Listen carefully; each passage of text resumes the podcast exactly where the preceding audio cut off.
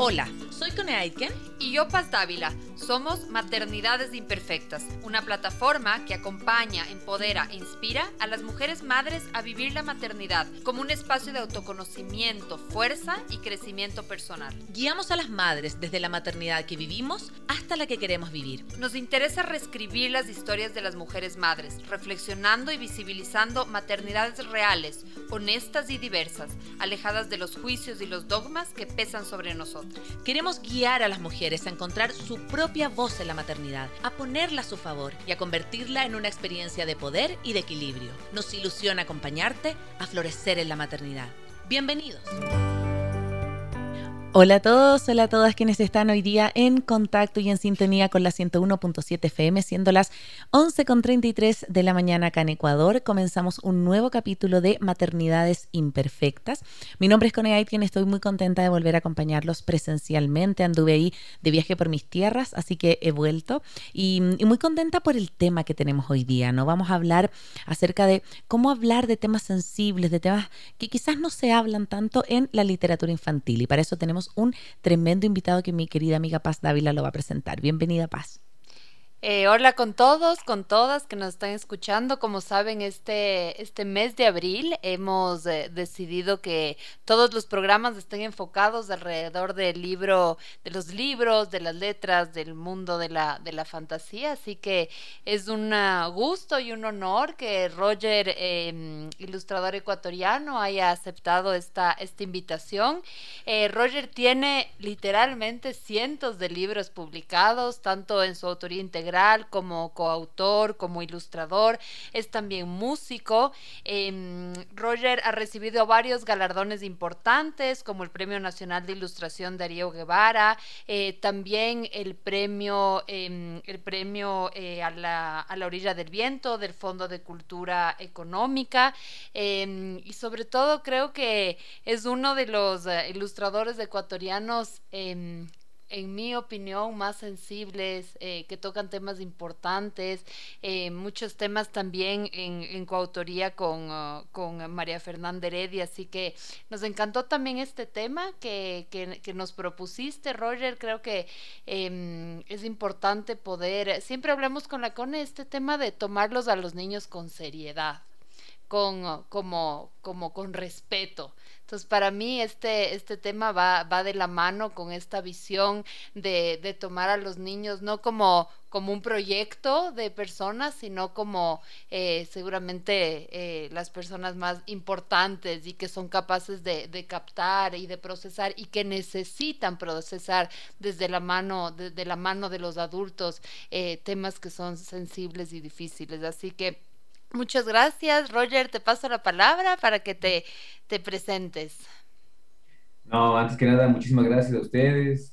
Eh, gracias por la invitación. La verdad, estoy, estoy muy, muy contento de poder acompañarlas y conversar eh, especialmente de este tema que eh, propusimos, ¿no? Porque, como tú decías, Paz, es, es digamos que no debe haber como esa diferenciación, ¿no? Entre, o sea, como, o sea, como entre niños, adultos, ¿no? Eh, jóvenes, adultos mayores, lo que sea, ¿no? o sea, todos somos seres humanos, ¿no? Y, en sus diferentes etapas, cada uno está en un proceso de aprendizaje diferente. Y, y en el caso de los niños, eh, a mí me parece buenísimo lo que tú comentas en este momento, porque por lo general eh, tendemos a, a, pensar y a tratar eh, a la infancia, no sé, de una manera condescendiente, digamos, ¿no? Mm. como, lo cual eh, obviamente no, no está bien para nada. Eh, de hecho, con el paso de los años nos damos cuenta que, que más bien las niñas y niños nos dan como muchísimas lecciones de vida. ¿no? Entonces, de ahí justamente la importancia de la literatura infantil, la literatura juvenil, eh, para la, digamos, como de cierta forma, para la formación en, en, su momento y para la guía, digamos, de lo que, lo que puede ser posible justamente para, para ese desarrollo y, eh, de lo que va a venir eh, con el paso del tiempo, digamos, ¿no? Pero, aún así, ya que estamos hablando de esto y, estamos tratando como de, de, no encasillar, digamos, y de no hacer diferencias entre cierto, ciertas edades y otras, justamente los, los libros para niños eh, son libros para todos, así de, así de simple, ¿no?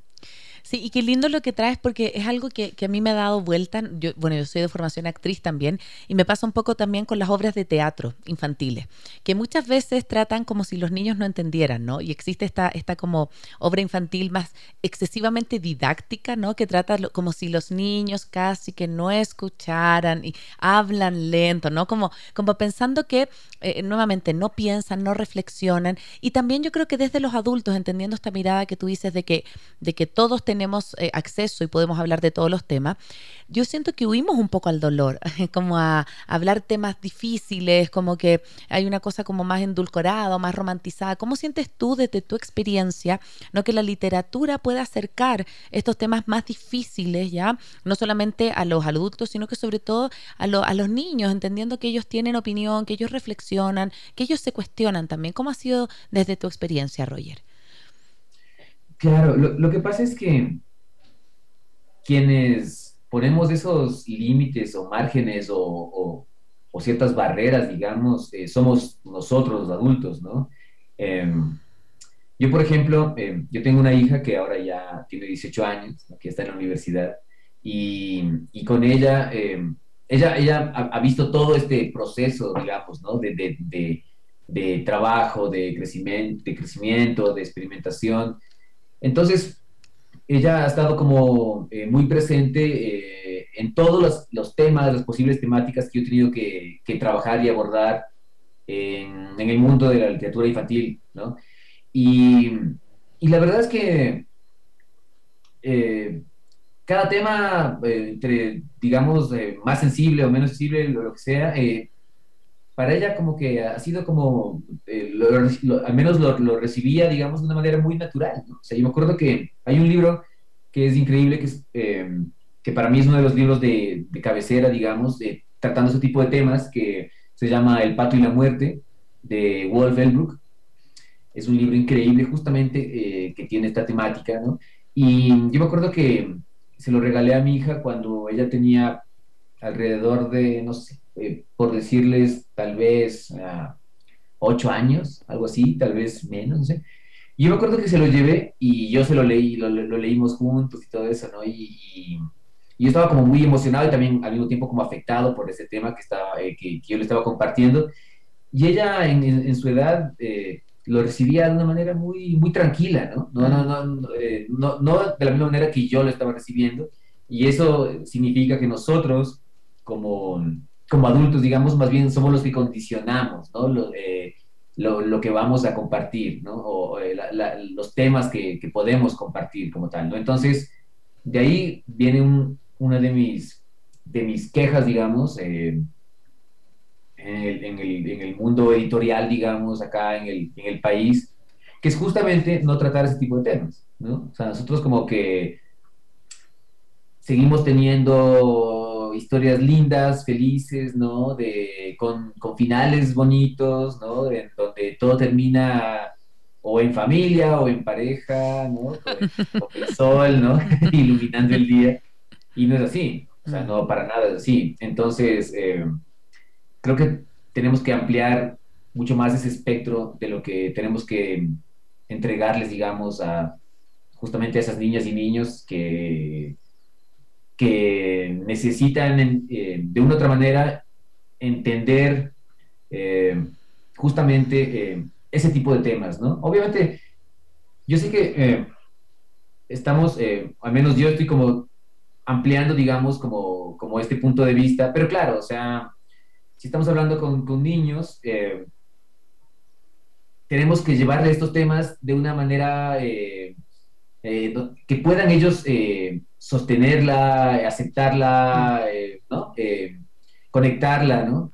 Eh, no vamos a llevarles algo así como, así como muy puntual y muy fuerte y justamente ahí está la, parte de, de, lo simbólico y lo poético en los libros para niños, para jóvenes, ¿no? Donde justamente temas sensibles como los que estamos hablando ahorita logran llevar, llegar de diferentes formas y de esa manera conectar con diferentes edades. ¿no?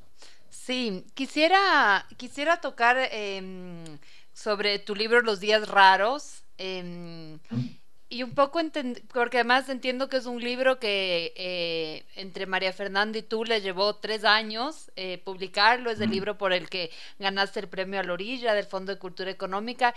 Y me gustaría, bueno, para, para los que no han leído, es este libro en donde hay un niño que se enfrenta a un día raro, en donde ve el vestido de su mamá y es un vestido que no tiene flores, donde incluso la taza de chocolate eh, le parece que no, que no es la misma de antes, ¿no? Em, me gustaría entender, Roger, que, ¿cuál fue como el mensaje desde, desde tu visión del mundo y desde tu mundo emocional que quisiste poner con días raros? Sí, sabes que es un libro que sí, nos llevó muchísimo tiempo lograrlo, digamos, irlo como, como trabajando, redondeando, ¿no? Como siempre eh, partió de una, de una idea muy puntual que es como, como el viaje, la partida, la despedida, ¿no? Que es algo que a todos nos afecta de una u otra manera. En este caso, el mío yo lo trataba desde un punto muy, muy eh, muy personal, digamos, no es un libro que está dedicado a mis padres. Y, y con María Fernanda hemos trabajado muchísimos, muchísimos años, bueno, prácticamente todos los años que, que he venido yo haciendo esto.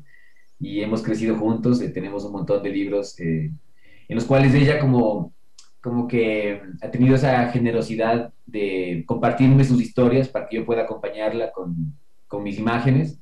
Y eh, en este caso, más bien como que hicimos un poco a la inversa, yo más bien quise retribuirle esa generosidad y yo más bien compartirle una historia para que ella pueda encontrar las palabras adecuadas, ¿no? Y, también las imágenes al mismo tiempo, porque fue un libro que trabajamos eh, ahí muy, muy juntos. Entonces, eh, sí, es, es, uno de esos libros eh, que justamente calza, digamos, dentro de esta temática que estamos conversando, ¿no? Que es como, hay un día raro en el cual te dicen, porque además el, personaje principal es un niño justamente, te dicen que, que, es momento de partir, que, que es momento de despedirse y, y bueno, y ahí todo lo que eso conlleva, ¿no? Eh, entonces, claro, o sea, es... que es un poco como partir eh, como desde la desde la propuesta que hacías y desde tu propia vivencia era como partir de este mundo familiar como una despedida con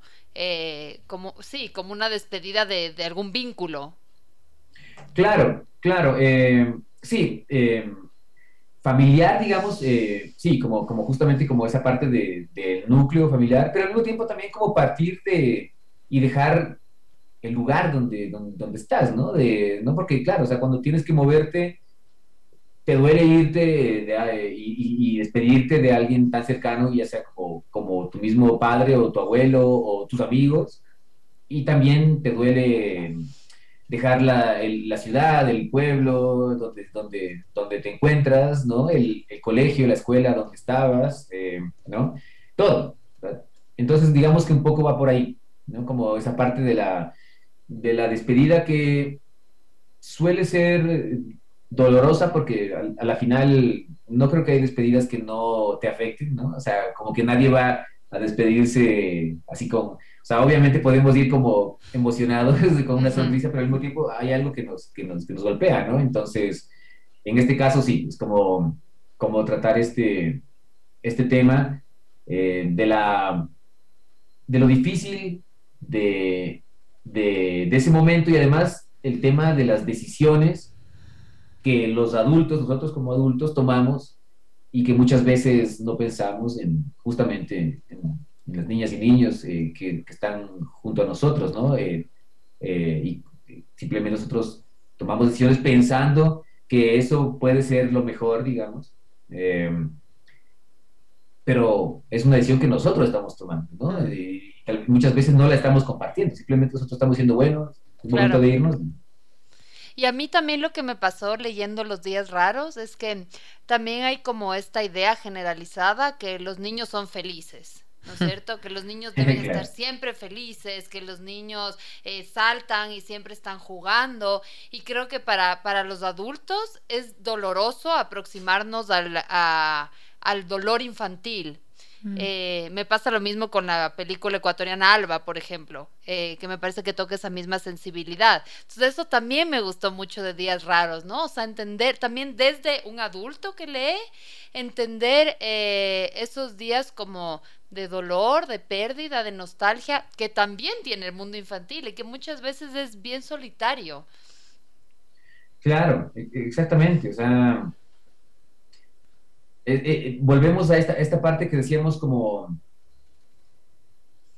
que tendemos a, idealizar, ¿no? Como los momentos, ¿no? Como, y en este caso, claro, la infancia como tal. O sea, pensamos que la infancia, el hecho de, que, digamos, eh, no todo, obviamente, pero digamos que en lo posible, digamos, está cobijada por, por alguien, ya, seamos eh, sus madres, sus padres, sus abuelos, eh, su familia, quien sea, está tratando como de, digamos, como de, de, cuidar a esa infancia. Eh, obviamente sabemos que eso no pasa en todos los casos, pero digamos que si fuera así, al momento de pensar eso, creemos que quienes están cargando el peso de la responsabilidad y del, tema ya sea económico, social, lo que sea, somos eh, solo nosotros, pero nada que ver, o sea, más bien eso es algo compartido, ¿no? O sea, justamente eh, los niños, eh, yo creo al menos que, si bien es cierto, tal vez no lo manifiestan de una manera muy directa, sí entienden absolutamente todo lo que está pasando, ¿no? Y tal vez no lo manifiestan justamente porque por su edad mismo, tal vez no, o no tienen las palabras o, no asumen eh, esa responsabilidad o riesgo, digamos, del, hecho de, decirlo, eh, pero aún así eso no significa que, ellos estén eh, teniendo momentos tan complejos como los que podemos estar teniendo nosotros como, adultos, ¿no? Sí, y yo creo Entonces, perdón, es, acercar eh, ese lenguaje más difícil también al entendimiento del niño, ¿no? Como hay un libro de una, escritora chilena, Paloma Valdivia, que se llama Es así, y que con la paz nos encanta, que, que habla de la muerte y también yo cuando se lo leí a mi hija como a los dos años y medio, fue tan hermoso porque justo se había muerto su abuelo paterno. Y ella como que, ah, entonces el nono me cuida del cielo, entonces estamos unidos, entonces... Y empezó a hacer todo como esto, como este procesamiento del por un cuento, que es maravilloso. Entonces, como que yo siento que es nuevamente, no es que tú estés minimizando el dolor, sino que estás acompañándolo desde su entendimiento, pero sin evitárselo, que es distinto a, a como acercárselo de otra manera. Y yo creo que en eso la literatura tiene un papel súper, súper importante. Sí, sí. Sabes que el, el, ejemplo que tú das es, buenísimo. Sí, yo, yo tengo ese libro acá en casa. Eh, de hecho, soy, eh, Paloma es, es eh, una amiga con, con, quien hemos coincidido en, en diferentes lugares y, y, admiro muchísimo el trabajo que hace ella. Y justamente es eso, claro. O sea, es lograr eh, llevar de la forma adecuada un, tema tan sensible, ¿no? Eh, eh, justamente por eso hace un momento decía esto de, claro, o sea, no es que vamos a, llevarles a, los niños, digamos, no sé, una película en la cual se retrata un momento tan fuerte como es el, momento de la, de la, muerte como tal, que hay muchísimas películas, digamos, que lo, reflejan de esa manera, sino, y, hay, y hay otros casos que más bien lo dejan como por ahí como sobreentendido, digamos, pero lo van, eh, no adornando, pero lo van eh, llenando de, de, elementos y de símbolos, mm. que eso hace que entiendas eh, lo que estás queriendo decir, pero de una manera mucho más delicada, si, tal vez, ¿no? sin ser tal vez tan, tan puntuales, pero definitivamente eh, diciendo esto es lo que es y eh, esto lo voy a contar de esta manera, ¿no? Entonces, en el caso de, por ejemplo, de, un libro como es así, de Paloma Valdivia, o eh, si estamos hablando de los días raros, estamos hablando de temas complejos, pero que se, y que además, o sea, son necesarios para los niños porque hacen eh, que ellos entiendan que no están solos, ¿no? Eh, porque están pasando por muchísimos eh, momentos similares a los que justamente pueden estar atravesando en un libro como estos. Y al recibir un, libro de esta manera, ellos dicen, ah, o sea, eh, eh, es, es, muy cercano a lo que a mí me pasa, pero no, no se hace ver como de una manera muy, más bien dolorosa, sino más bien como algo lleno de, de cierta esperanza, ¿no? Como de, un, de, de, una, una posibilidad de ver un mañana diferente. Sí. sí, o sea, como, como una, mm, no sé, como las posibilidades de la vida.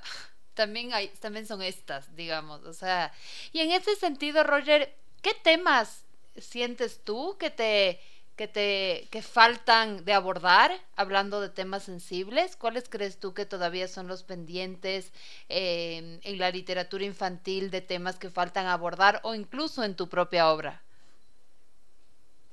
ah, pues bueno yo creo que faltan muchísimos no pero de cierta manera sí, eh, se han ido eh, logrando digamos que ahora ya tenemos un montón de posibilidades de, y de, de, encuentros en, en, los libros justamente de este tipo de temas. O sea, por ejemplo, no sé, o sea, está el tema de, ya lo hablábamos, ¿no? El tema de la muerte, de la migración, de, del acoso, ¿no? Del abuso, eh, eh, de la diferencia de género, ¿no? Eh, ya tenemos muchísimos de, esos temas abordados en libros para niños, para jóvenes, eh, de, la, temas como súper complejos como las autolesiones, por ejemplo, ¿no? Mm. Eh, yo, yo, pude acompañarle a, a un gran escritor eh, mexicano que se llama Jaime Alfonso Sandoval.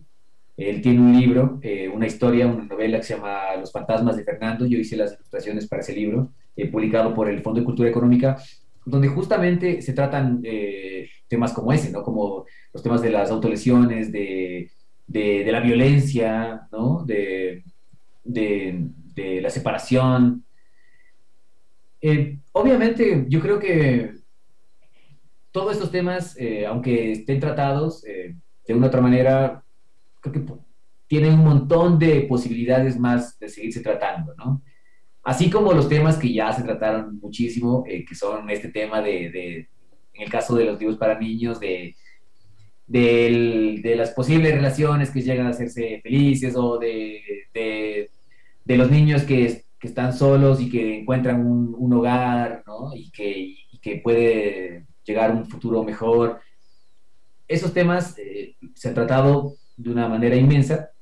Estos otros temas, eh, yo creo que tenemos todavía un montón de posibles eh, formas de seguirlas contando, porque además cada vez eh, con el paso del tiempo se van diversificando más todavía, ¿no? Mm. Eh, eh, este tipo de, temas y de, de, formas que antes no las habíamos conversado, ya sea directa o indirectamente, ¿no? Entonces, no sé, en mi, en mi caso, pues yo he tratado unos cuantos, pero pues obviamente que me faltan muchos más y ahí está como un poco el reto, pero tampoco eh, digamos que eh, quiero como quedarme solo en eso, porque mm. obviamente también me traen muchísimo esas historias 100% eh, luminosas, digamos, ¿no? Por ejemplo, en los días raros, cuando hablamos de los días raros, se siente desde el color del libro, desde la cromática seleccionada y todo eso, se siente que hay como una bruma, ¿no? En,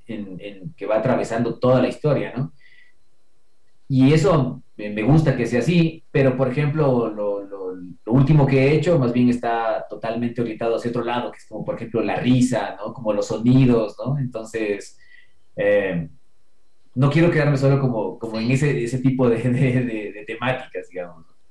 Eh, Roger, quiero hacerte una, una, una pregunta más personal, eh, tomando también como referencia la entrevista que, que, le hicimos a la Edna Iturral de la anterior semana. Y es, ¿desde, desde qué lugar dibujas y escribes? Edna, por ejemplo, nos decía que ella escribía desde su niño interior. ¿Cómo es para ti? ¿Desde, desde qué espacio emocional eh, nace tus dibujos y tus propuestas en cuanto a los libros infantiles? Mm. pues yo creo que desde el lugar donde me encuentro en este momento como tal, ¿no? O sea, no, no podría decir que, que escribo, ilustro, cuento desde, desde, desde mi recuerdo de niñez o desde un posible futuro anhelado, lo que sea, sino más bien lo hago desde el lugar y el momento en el, que estoy, ¿no? Entonces, y de esa manera también las temáticas van cambiando, mi forma de ver las cosas van cambiando, ¿no? Em, em, obviamente sí recurro muchísimo al recuerdo. Sí, sí recurro mucho a, a, lo que ha pasado o lo que está pasando, em, pero trato de, de, contarlo desde, desde el punto de vista en el que estoy en este momento, de lo que estoy atravesando, ¿no? Y, y, y de esa manera también siento que se refleja en, en, su momento, ya sea en un libro, ya sea en una canción, o lo que sea, y con el paso del tiempo puedo decir, ah, claro, esto, esto está pasando en este momento, ahora no lo siento de esta manera, o, eh, o, tal vez debería haberlo abordado de otra forma, pero ya fue, o sea, yo ya, ya lo conté de esa forma y ya está. qué lindo. Me encanta, me encanta saber esas como motivaciones, ¿no? Porque también yo creo que son una fuente, ¿no? De inspiración para, para quien quiera también a lo mejor aventurarse o para quien quiera a lo mejor hablar desde, desde su verdad. Eso que tú decías, escribo desde quién soy ahora, me parece como súper orgánico y súper honesto también.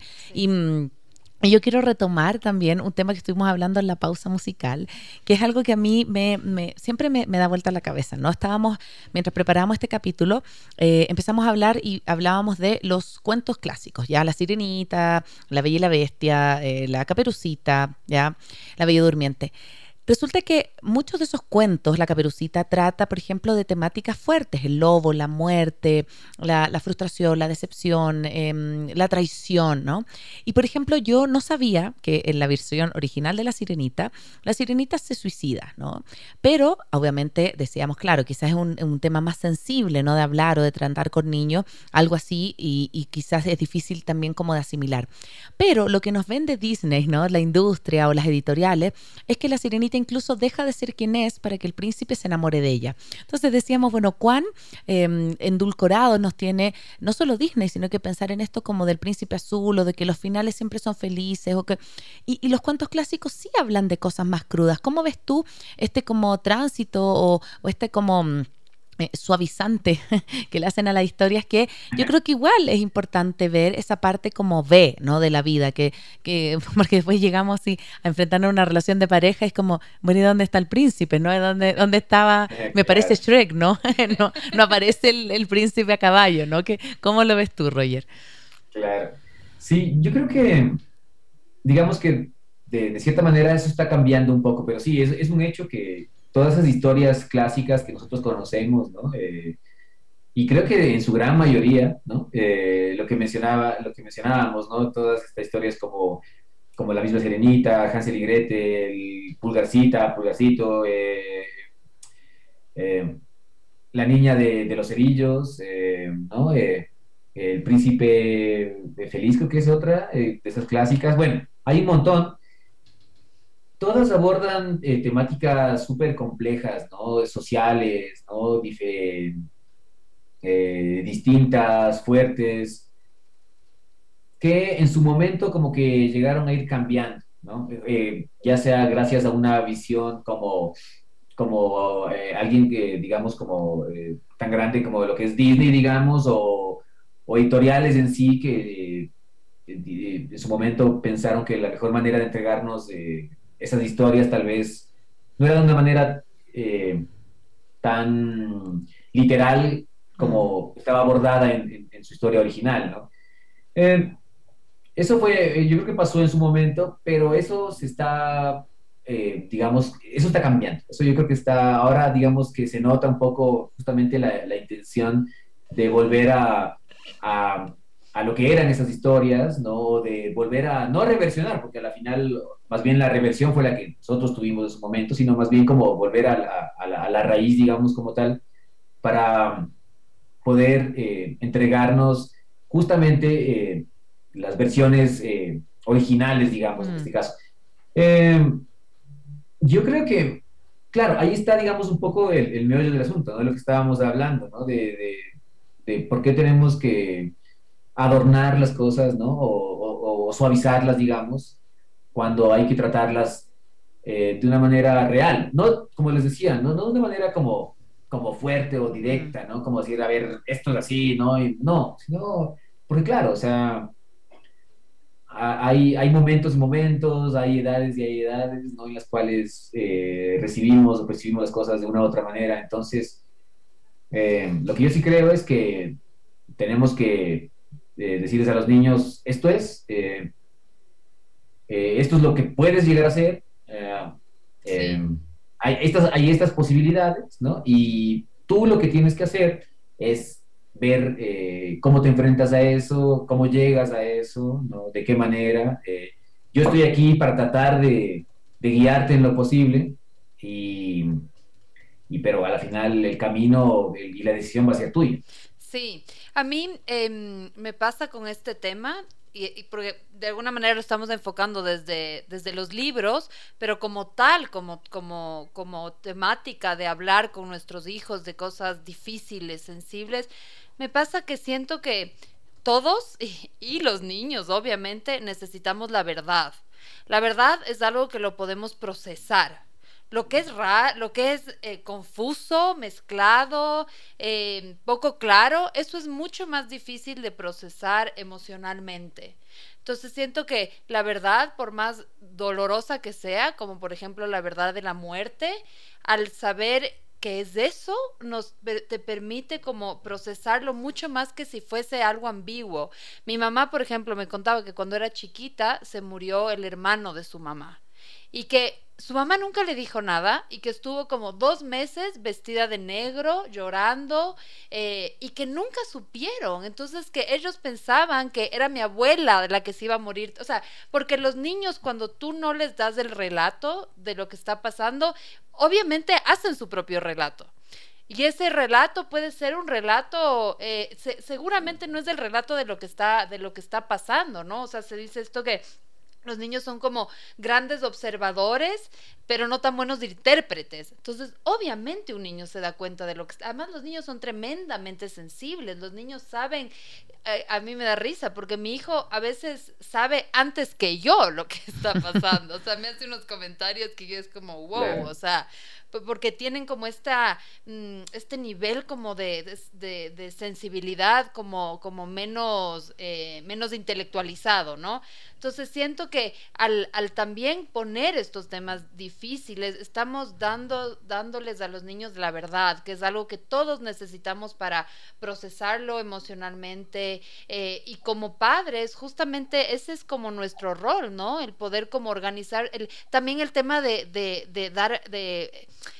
esta, este poder del lenguaje. El rato que uno nombra algo, se vuelve menos fantas se vuelve menos grande, ya sabes lo que es, es algo que lo puedes abordar. Entonces creo que un poco desde ahí también me, emociona un montón este, este tema que, estamos tocando porque em, sí, y, es algo que nos enfrentamos. Eh, nos enfrentamos a muertes, a divorcios, a mudanzas y el hecho de poder utilizar los libros y poder, eh, como tú dices, hablar con nuestros hijos desde un enfoque adecuado para su edad, pero verdadero, me parece como muy, muy importante, creo que es un rol importante al ser papás. Y en ese sentido, Roger, em, quería que ayer leía Abril y Moncho, que me gustó un montón. Eh, porque siento que toca como varios temas a la vez, desde, bueno, desde el vínculo a la mascota, la enfermedad, incluso el sacrificio. Eh, entonces, quería que nos cuentes un poco, que, que nos cuentes qué, qué, qué significó ese libro, cómo, cómo, cómo recibió la gente este libro. Cuéntanos la historia tras Abril y Moncho. Claro que sí. Sabes que ese libro ya, ya tiene más de 10 años de haber sido publicado, creado, digamos. Eh, este momento eh, en sí se encuentra eh, fuera de catálogo. En su momento estuvo publicado acá en, nuestro país, acá en Ecuador, y también estuvo publicado en Perú. ahora ya no de hecho, estoy pensando justamente en, poder eh, eh, hacerlo llegar a la gente de, otra manera que no sea física, sino tal vez más, eh, más, más, virtual, no sé. Estoy pensando en eso. Y porque es un libro que yo eh, sigo queriendo mucho, a, pesar de que, como les decía, ¿no? Es como, han pasado tantos años en los cuales yo de una otra manera como que siento que podría haber mejorado tal cosa o, técnicamente no lo veo como lo, podría ver ahora, pero es el reflejo de, lo que es en su momento, ¿no? Y en ese momento sí, yo justamente quería contar una historia en la cual eh, podamos abordar temas como tú decías, como, como el tema de la, de la relación entre, entre lo que significa el tener una, una mascota en casa, ¿no? que se vuelve parte de la familia totalmente. Eh, esa relación y también justamente después eh, el tema de la, de, del sacrificio, de, la muerte en sí, ¿no? del, dejar ir eso, el recuerdo como tal. Eh, había un, un, montón de, digamos, de, de temáticas que yo quería abordar en ese libro y, y sí, eh, hasta ahora me, parece que, que de cierta manera, digamos que logré contar un poco lo que yo quería contar en, esa historia. No sé si lo logré de la manera eh, adecuada, pero pues eh, sí, a la final le sigo teniendo muchísimo cariño a ese libro. Qué lindo. Quiero contarte, Roger, que por acá, por, por las redes sociales, nos están preguntando. Y algo que a mí me parece interesante es esta como duda eterna, porque como de, de cómo iniciar a los niños en la literatura, ¿no? En estos temas. ¿sí? Como acá una, una oyente nos dice, yo amo leer, les he leído siempre, dice, pero en el caso de mi hija se dispersa y no encuentro alguno que le llame la atención. Nos dice, ¿cómo podrían ayudarnos con alguna sugerencia, algunos libros? ¿Cómo, cómo sientes que, por ejemplo, para algún niño que no está tan como eh, acostumbrado o como habituado a la lectura, puede interesarse? ¿Cuáles son para ti a lo mejor un par de, has dicho algunos, ¿no? Pero a lo mejor un par de imperdibles que podrían como orientar a, a nuestra audiencia para que, para que pudiesen acompañar a sus hijos. Sí, sabes que esa es una, es una pregunta buenísima eh, y también, eh, eh, digamos que de cierta manera compleja, porque yo lo que creo es que muchas veces nosotros pensamos como que tenemos como que este, esta tarea o este deber de, de, lograr que nuestros hijos, nuestras niñas y niños se acerquen a los libros, ¿no? O se acerquen a la música, o se acerquen al cine, o al teatro, a la danza, a cualquier expresión artística. Y muchas veces ahí es donde caemos nosotros como adultos al tratar de, de, llevarlos eh, hacia eso de una manera que tal vez no es la indicada, ¿no? Entonces, en el caso de los libros, yo, por ejemplo, ahora que les contaba que yo tengo una hija que ahora ya, ya, ya tiene más de 18 años, eh, cuando ella era muy pequeñita, pues yo me acercaba a ella con los libros que en ese momento estaba leyendo, me traían, eh, obviamente libros eh, para niños en, ese caso. Em, y después, con el paso del tiempo, lo que, lo que fui haciendo es más bien como, como, como no presionar nada y dar el espacio totalmente mm. adecuado, digamos. Entonces, lo que hacía es como, por ejemplo, llevar a la, a, la Clau, a mi hija, a alguna librería y como que, a ver, vamos a ver, y como a ver, mira tú y yo veo por acá y a ver si algo te interesa, ¿no? Algo te atrae, si es que, si quieres y si no quieres, ¿no? Muchas veces salíamos de la librería yo con libros y ella sin nada, porque ella no le, no le atraía absolutamente nada y no, no quería nada. Otras veces sí. Eh, entonces, eh, pues yo creo que mucho está ahí en, el tema de la, no presionar las cosas y como que dejar eh, algo ahí. O sea, por ejemplo, eh, digamos que tú llevas unos libros a casa y los dejas en la mesa de centro de ya sea de la sala o en su cuarto mismo o en, tu, en tu cuarto donde tú creas que sea necesario y si ella o él se siente atraído a eso, que vaya, o, si tú en un momento tienes el, espacio de decir, a ver, ¿qué te parece si nos sentamos un rato y revisamos esto?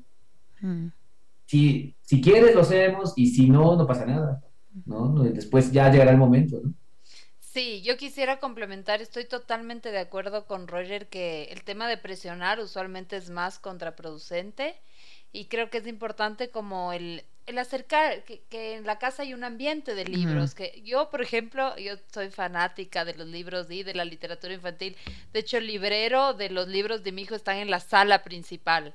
Primero porque me gusta cómo se ve y segundo porque siento que da esa sensación de que el libro es algo que puedo coger en cualquier rato.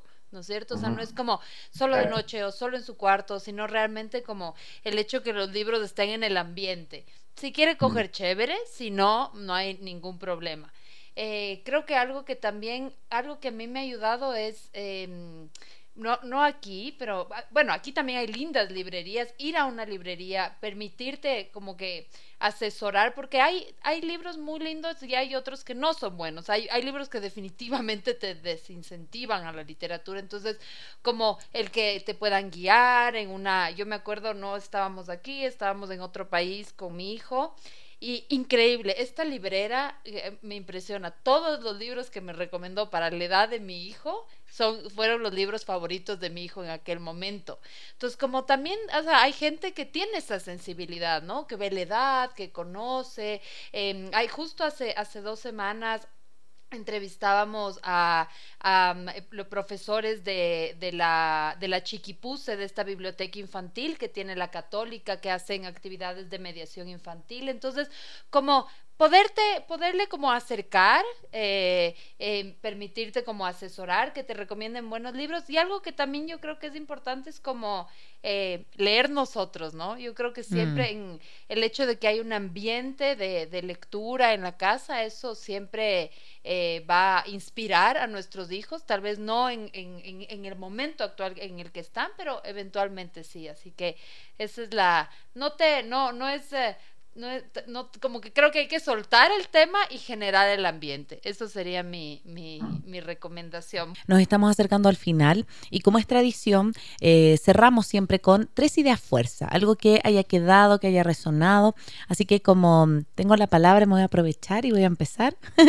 Eh, bueno, es, es, lo que yo hablaba como de esta, de esta necesidad de los adultos de de endulzarle la realidad a los niños, ¿no? Como me parece tan importante verlos como, como seres que reflexionan, que piensan, que cuestionan, como observar la, como, como lo que tú decías al, al inicio, Roger, del capítulo de como cualquier rango etario, los niños no son distintos de los adultos, de los adolescentes, sí tienen necesidades especiales, así como todos en términos de em, como quizás no mostrarles la realidad tan cruda, pero no por eso no mostrárselas. Entonces me quedo como con esta necesidad de em, desde la literatura y desde cualquier área que nosotros nos movamos, hablarle a los niños de los temas difíciles, como eh, exponerlos a, cosas que a lo mejor para nosotros incluso son difíciles. Yo creo que va a ser muy complejo a lo mejor que alguien como papá decida contar o, por ejemplo, eh, comprar un libro acerca de la muerte si tiene un tema con la muerte entonces primero trabajarnos nosotros como para poder ver eh, qué también, qué, espectro y qué universo le ofrecemos a nuestro hijo en términos de los temas. Así que me quedo con eso. Eh, Roger, ¿con qué te quedas tú? Em, está buenísimo con lo que tú te quedas, siempre me quedo con eso y, y, me quedo con la, con la conversación entre nosotros acá. O sea, ya, eh, sabemos que tenemos que conversar con, con nuestros niños, tenemos que acercarnos a ellos de la manera adecuada, eh, definitivamente tenemos que comunicarnos, eh, pero para eso, claro, tenemos que ah, analizar, pensar, eh, conversar entre nosotros como adultos, ya sea como, como parejas, como, como amigos, como familia, como sociedad en sí, ¿no? para esa, de esa manera, justamente entender de una forma, en lo, en lo posible, lo mejor posible, digamos, de una manera comunitaria, eh, y así eh, tratar de transmitirla justamente de, esa forma a, los más pequeños, ¿no? Pero claro, eh, también viene desde nosotros, desde, nuestra reflexión, ¿no? Desde, nuestra, desde nuestro pensamiento y desde nuestro compartir, desde el deseo de compartir estas temáticas que pueden resultar difíciles, eh, duras en ciertos momentos, complejas, pero muy necesarias, ¿no? Entonces, eh, eh, de ahí viene la, la, importancia de la comunicación entre nosotros como adultos y con, con los más pequeños, ¿verdad? Mm. yo, a ver, creo que... Mm, creo que esta es una de las funciones más bellas del arte. Este tema como de sanar eh, y, el hecho de, de, utilizar los libros, las palabras, las imágenes, la música para poder sanarnos y para poder sanar a nuestros hijos me parece muy bello. Entonces, como esa invitación, ¿no? Em, porque también es, es, creo que este tema como de, de, dividir, de pensar que hay sentimientos que se pueden o sentimientos que son buenos y sentimientos que no se pueden y que se esconden, creo que creo que eso nos hace mucho daño. Así que el poder ocupar los libros para saber que que esta es, esta es la integralidad de la vida, ¿no? Como esta, estos días raros y estos días lindos y estas cosas raras y estas cosas bellas. Entonces creo que el arte es, eh, es, un, es, una, es una herramienta como muy... Ah, muy, muy bella, muy importante. Así que dejarles con, con estas ideas.